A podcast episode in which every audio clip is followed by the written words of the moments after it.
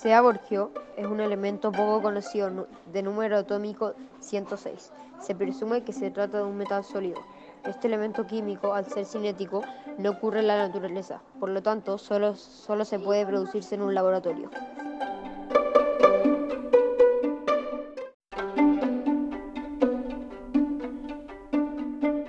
¿Sabías que recibió su nombre en honor al gigante Glenn Seaborg, Premio Nobel de Química de 1951?